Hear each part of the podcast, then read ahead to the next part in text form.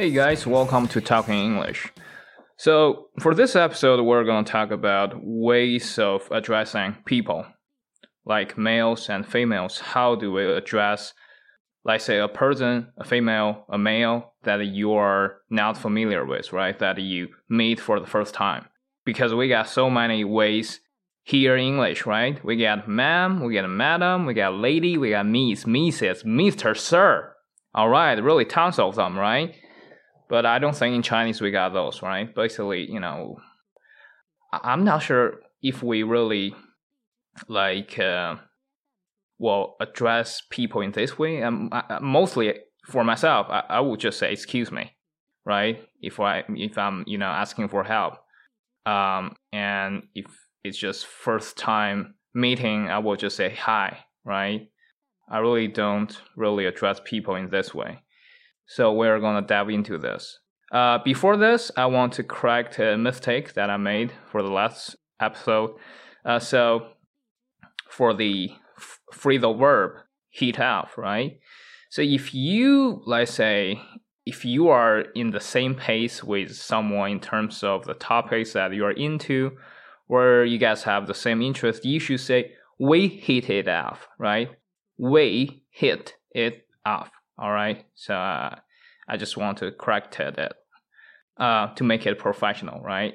Even though it's not, but still make it look professional. Um, okay, go back to this topic of let's say addressing people. So we will go first with ma'am, right? I don't know how do you guys think of ma'am. Um, for me, you know, ma'am is really something, you know, like uh, I would use for older women, so to speak, right? So I also got the same answer from a dude in the States, right? So he also told me that, yeah, ma'am is for older women. As well, you can also use it, let's say, to show some respect to a certain female, so to speak, right? Like um, he said, you know, let's say, you know, there are lots of female professors, right, in college. So instead of, let's say, call them professor, you can also say ma'am, right? But they have to be old enough, right?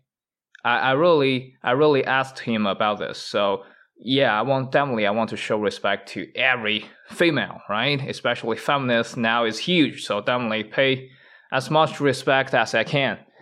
Um, but he said, um, yeah, definitely showing respect is good thing, but still, she has to reach the age, that age, let's say, right?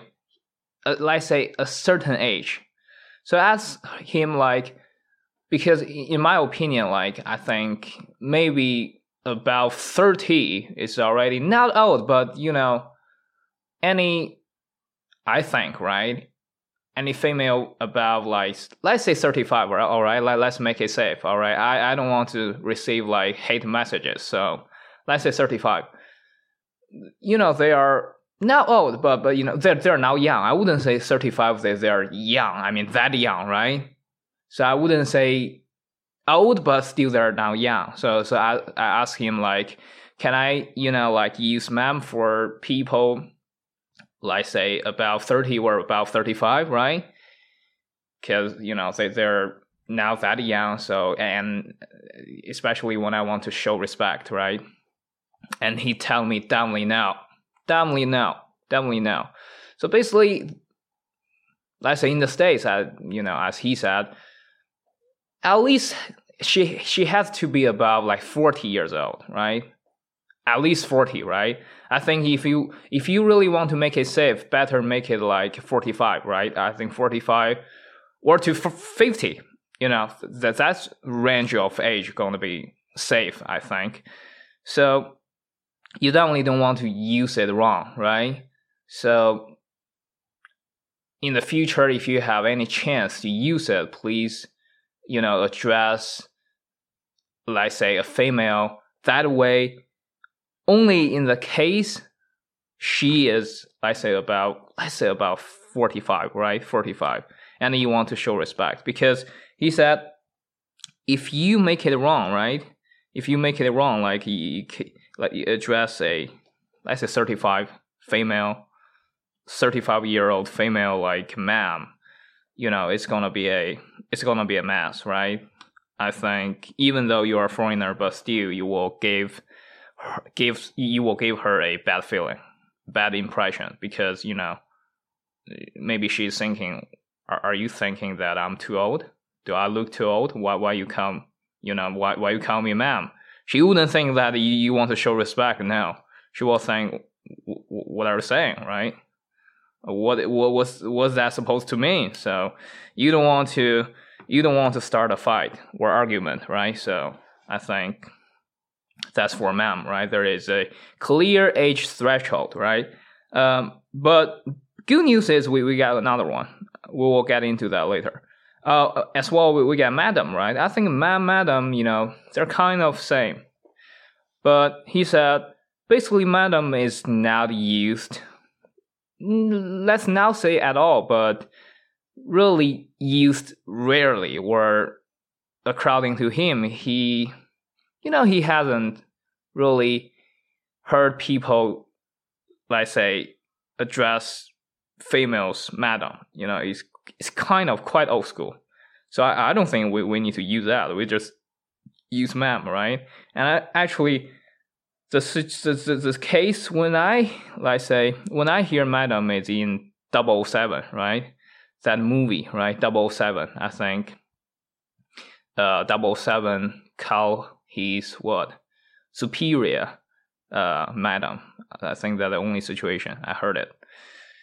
Uh, then we got lady, right? So lady, I think you know it's a word that we should have a you know big discussion about it, but actually not. So still, like lady, mostly is for kids.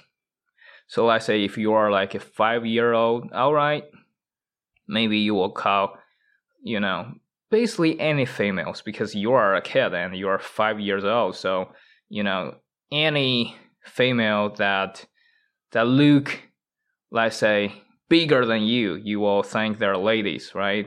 Maybe you don't have a clear understanding of how old they are, so you will call all the females as long as they're they look like adults, you will say lady. So more like, you know, more like uh, something that kids will use instead of adults. That that really surprised me because you know I think lady you know is for let's say you know it's just will be used more often than that, but that's not the case. And I think lady is definitely used in formal uh, situations, right? Like ladies and gentlemen, right? So that's we all know. But um, let's say in real cases, right? Um, I don't think lady will be used uh, that often, right? So that's for lady. Then we go to miss. Miss is big thing. I, I really hope that you could keep that in mind, miss. Um, cause basically miss is, is, is power, sorry, powerful, right? It's powerful. Like you can use it in any situation, really.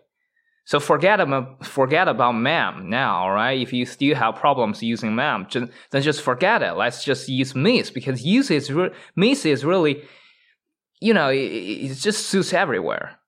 So I asked him like, when do you use miss, right? So he just he just answered that everywhere, every situations. According to him, he just used miss for every female, right? Every female, like like young ones, like say people in their 20s, 30s, 40s, 50s, even up to 80s, right? I really asked him like, um, how about a 80 year old? Will, will you still call her Miss instead of ma'am? Okay, Miss will, will be alright. Will be alright, even though I think at first Miss is just for, uh, you know, young women, but now it's just like, okay, no matter how old are you, you know, just miss, just miss, all right?